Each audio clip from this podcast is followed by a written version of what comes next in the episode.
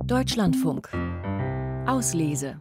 Von den Viren zu den Tieren und dem, was die alles auf dem Kasten haben. Ein neues Sachbuch schildert deren kognitive Fähigkeiten nämlich sehr detailliert und beeindruckend. Auslese. Kompakt. Der Sachbuchtipp von Martin Hubert.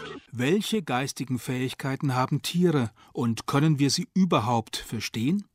Wir müssen es auf jeden Fall versuchen, meint der in Wien lehrende Kognitionsbiologe Ludwig Huber, der die Tier-Mensch-Beziehung erforscht.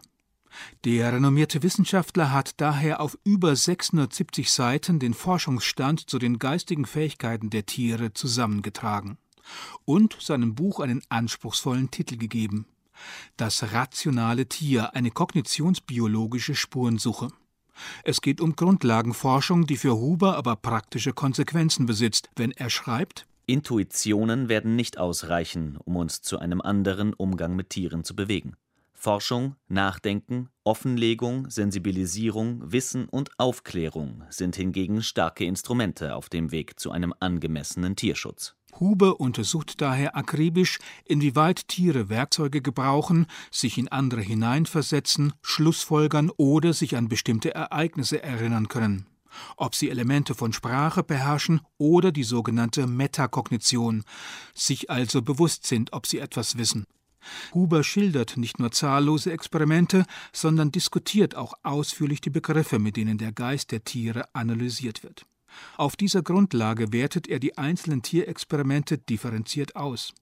Etwa beim berühmten Spiegeltest, bei dem Tiere im Spiegelbild auf eine farbige Markierung auf ihrem Körper reagieren.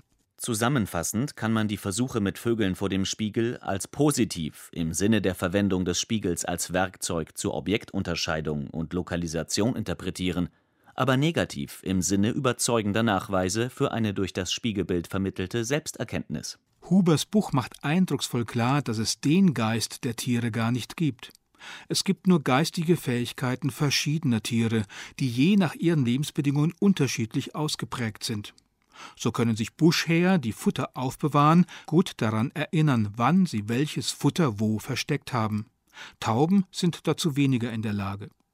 Im Unterschied zu Vögeln scheinen sich Elefanten, Delfine oder Schimpansen im Spiegel selbst zu erkennen, aber keineswegs ist jedes Exemplar dieser Arten dazu fähig. Hubers Fazit über die geistigen Fähigkeiten der Tiere fällt dementsprechend differenziert aus. Einige Tierarten, nicht nur Menschenaffen, sondern auch mehrere andere Säugetiere, ebenso wie Vögel und andere Wirbeltiere und in einzelnen Fällen sogar wirbellose Tiere, sind zu den höchsten Formen nichtsprachlicher Rationalität fähig. Hubers Buch stellt hohe Ansprüche an den Leser.